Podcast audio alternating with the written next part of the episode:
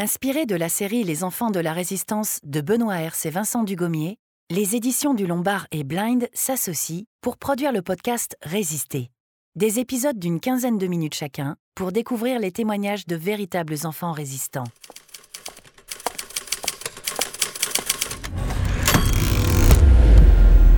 Au flanc du fameux mur de l'Atlantique, les Alliés ont pratiqué déjà une large brèche. Le monde s'agit.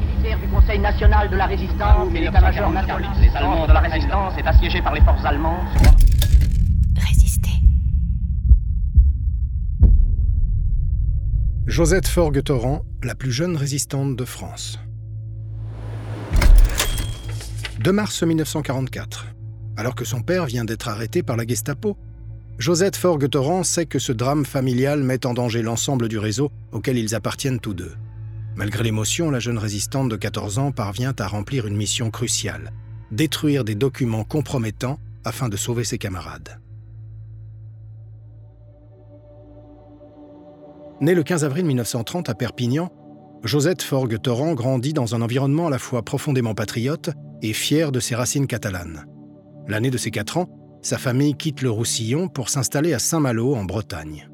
Son père, Michel, a été nommé chef étalagiste décorateur au prestigieux magasin Saint-Rémy, un poste qui lui confère une bonne situation. Les Torrents vivent durant quelques années dans la vieille ville. Puis ils déménagent dans une maison au milieu des pommiers, mais non loin de la mer. Cette enfance joyeuse prend brutalement fin le 3 septembre 1939, lorsque la guerre avec l'Allemagne est déclarée. Tandis que son père est mobilisé, Josette reste à Saint-Malo avec sa mère Thérèse et sa sœur prénommée Micheline. Elle ne quitte pas la ville durant les longs mois de la drôle de guerre, cette période durant laquelle les armées françaises et britanniques d'un côté et allemandes de l'autre s'observent sans se livrer bataille. Le 10 mai 1940, la Wehrmacht lance finalement son offensive sur la France. Josette suit l'inexorable avancée de l'armée allemande à travers la moitié nord de l'Hexagone.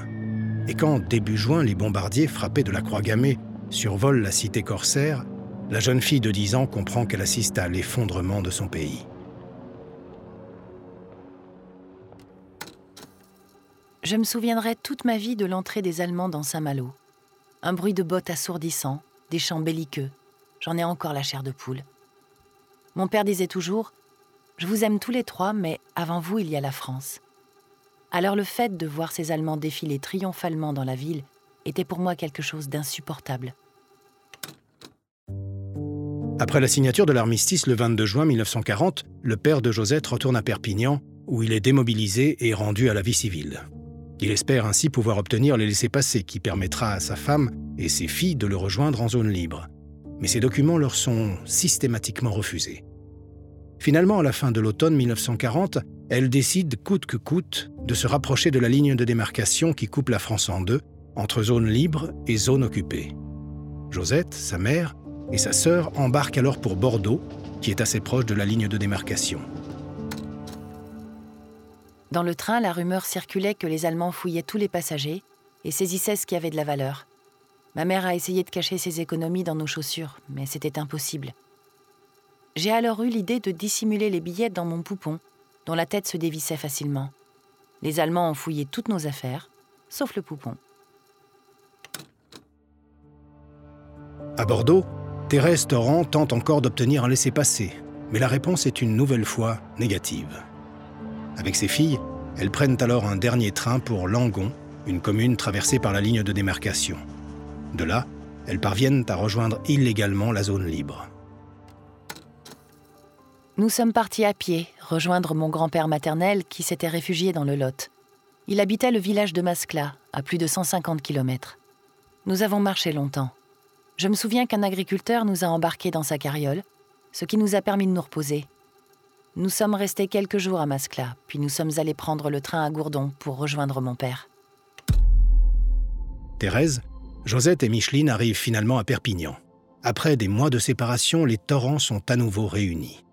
Michel, le père, a déjà retrouvé un travail aux Dames de France, qui est alors le plus grand magasin de Perpignan. De son côté, Thérèse décroche un emploi chez un expéditeur où elle fabrique des cajots. Quant aux deux sœurs, elles découvrent leur nouveau terrain de jeu, le quartier Saint-Assiscle. La petite Josette, qui va sur ses 11 ans, fréquente aussi l'école Sévigné.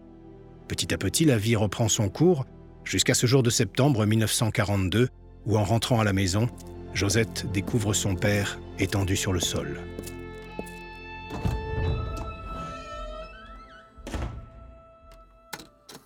J'ai cru qu'il était mort. En fait, il s'était trouvé mal car il souffrait d'abcès.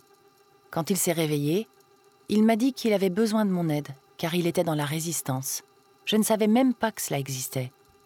Il m'a expliqué ce qu'il faisait, mais que cela devait rester un secret entre lui et moi. Je ne devais en parler à personne, pas même à ma mère. J'ai accepté, car j'étais contente de pouvoir faire quelque chose contre les Allemands. Josette doit aller au rendez-vous à la place de son père et remettre un message confidentiel à son contact. Ce jour-là, sans en prendre conscience, elle réalise son premier acte de résistance. Elle a 12 ans, 4 mois et 17 jours, ce qui fait d'elle la plus jeune résistante de France. À son retour, son père lui propose de continuer à l'aider. Josette devient alors son agent de liaison. Mon père s'est engagé très tôt dans la résistance. Il était agent de renseignement et travaillait pour le Special Operation Executive, le SOE, c'est-à-dire les services secrets britanniques. Ses pseudonymes étaient Milor, René et Jules. Il a ensuite fait partie du réseau Gallia. Quant à ma mère, elle faisait partie d'un autre réseau de résistance, le réseau Sainte-Jeanne. Lors de ses missions, Josette est chargée de transporter des documents dans un atlas où son père a aménagé une cache. Le lieu de rendez-vous est un jardin public situé entre son école et la gare. La jeune agent de liaison s'assoit sur un banc, pose ses cahiers à côté d'elle et fait semblant de réviser ses leçons. Quelqu'un vient alors s'installer à l'autre bout du banc, échange l'ouvrage contre un second exemplaire absolument identique, puis repart. Après la guerre, Josette a appris que ses contacts venaient en train de Toulouse ou de Montpellier, puis s'en retournaient dans la foulée. De son côté, la jeune fille se rend à l'école avec l'Atlas, où se trouve un document destiné à son père. Près de 80 ans après la fin de la Seconde Guerre mondiale, Josette possède toujours ce livre qui lui a offert quelques frayeurs. Un jour, alors qu'elle est assise sur le banc et qu'un jeune homme vient de s'installer de l'autre côté, Josette voit arriver deux soldats allemands. Instinctivement, elle rassemble ses cahiers avec précipitation, comme si elle était en retard pour aller à l'école. Arrivée devant les militaires, elle trébuche, exprès.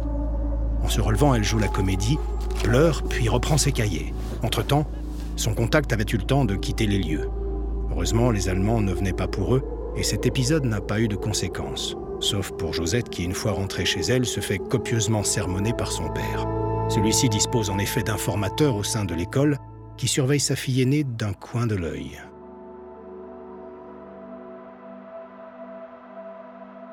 Outre ses missions d'agent de liaison, Josette participe aussi à l'exfiltration vers l'Espagne de jeunes gens qui souhaitent échapper au STO, le service du travail obligatoire. Instauré en février 1943 par le gouvernement du maréchal Pétain, qui collabore avec l'Allemagne, le STO oblige des centaines de milliers de travailleurs à participer à l'effort de guerre allemand.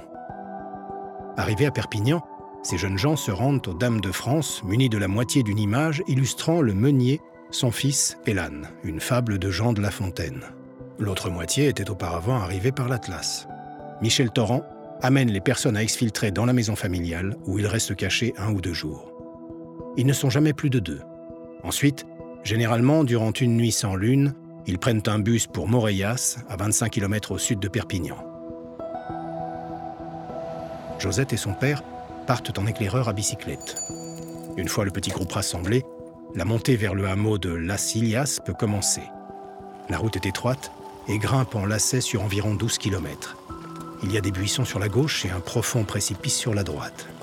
Josette passe devant, tandis que son père ferme la marche. Comme il arrive aux soldats allemands du poste de garde de descendre sur la route, les deux résistants mettent au point un astucieux stratagème. Quand je voyais la lumière de leur lampe, je klaxonnais en demandant à mon père d'accélérer le pas. Les réfractaires se cachaient, tandis que mon père et moi continuions notre route. Mon père racontait aux soldats qu'il m'amenait à Las Ilias car j'étais malade, et que l'air de la montagne allait me faire du bien. Comme j'avais bien un oncle là-haut, c'était crédible. Même si lui n'a jamais été au courant de nos activités. Nous n'avons jamais vraiment été embêtés, car je faisais à chaque fois du cinéma. Peu de temps avant d'arriver à Las Ilias, au kilomètre 1 de la route, le convoi s'arrêtait dans une ferme, côté précipice. C'est là que les jeunes gens étaient pris en charge par un passeur venu d'Espagne. Durant un an et demi, les missions s'enchaînent ainsi sans problème. Mais le 2 mars 1944, c'est le drame. Josette est convoquée par la directrice de l'école qui lui annonce que son père vient d'être arrêté par la Gestapo, la police politique allemande. Faisant preuve d'un sang-froid incroyable, l'adolescente applique alors à la lettre les consignes laissées par son chef. Elle rentre chez elle et brûle tous les documents cachés dans les roseaux qui servent de tuteurs au plan de tomates du jardin. Ensuite, elle prend son vélo, dégonfle les pneus et frappe à la porte d'une maison. À la personne qui lui ouvre, Josette demande Est-ce que vous avez une pompe? Papa n'est pas là pour m'arranger la bicyclette. Cette phrase codée signifie que Michel Torrent a été arrêté et qu'il faut immédiatement transmettre l'information aux autres membres du réseau.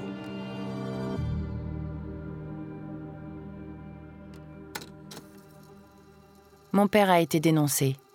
Il a été conduit à la citadelle de Perpignan où il a été torturé pendant plusieurs jours sans jamais parler. D'ailleurs, aucun membre du réseau n'a été arrêté.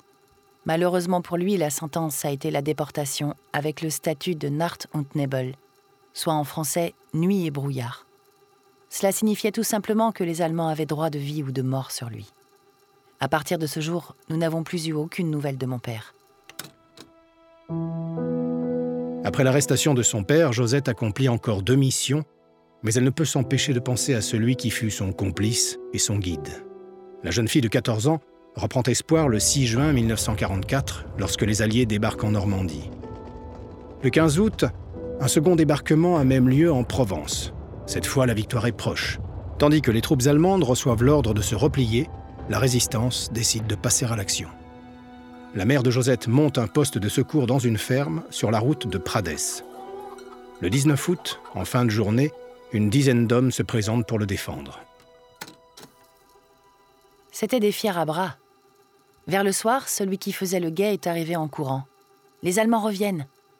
Si vous aviez vu cette bande de pingouins se sauver comme des lapins, ils m'ont écœuré.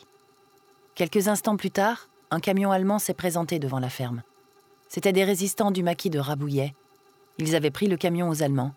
Deux maquisards étaient blessés et ma mère les a soignés. Le lendemain, après quelques affrontements, les dernières troupes allemandes quittent Perpignan, qui est enfin libérée. Les mois passent sans que Josette n'obtienne la moindre nouvelle de son père. En février 1945, elle devient championne du Roussillon de cross, puis même championne de France le mois suivant, sans que cela ne lui remonte le moral. Mais au printemps 1945, l'espoir renaît enfin. Les prisonniers de guerre et les déportés commencent à revenir à Perpignan. C'est un choc pour la population qui ignore encore l'existence des camps de concentration. Avec sa mère, Josette attend sur le quai à l'arrivée de chaque train. Elle tient à la main une photo de son père.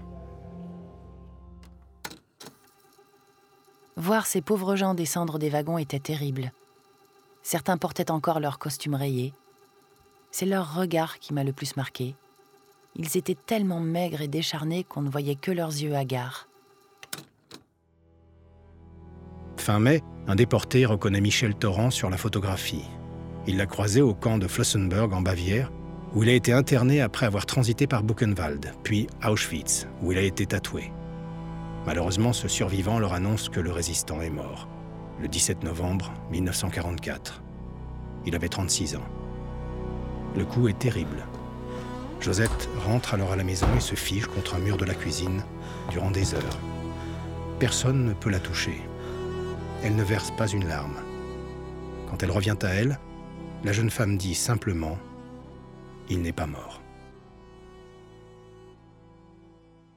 ⁇ Je suis restée dans le déni durant des dizaines d'années. J'ai toujours eu le sentiment qu'il allait revenir. Mes enfants savaient que leur grand-père était mort en déportation, mais je ne leur avais rien raconté d'autre. Un jour de 1993, j'ai eu un déclic en ouvrant le journal. La rue Michel Torrent, martyr de la résistance, venait d'être rebaptisée rue Michel Torrent, tout court. C'est seulement à ce moment-là que j'ai compris que mon père était mort. J'ai d'abord pleuré tout ce que j'ai pu. Puis j'ai écrit à la mairie de Perpignan en demandant qu'on remette la première plaque, ce qui a été fait. Ce jour-là, j'ai aussi compris qu'il fallait que je m'investisse dans le devoir de mémoire. Pas pour moi, qui était encore là, mais pour mon père qui s'était sacrifié.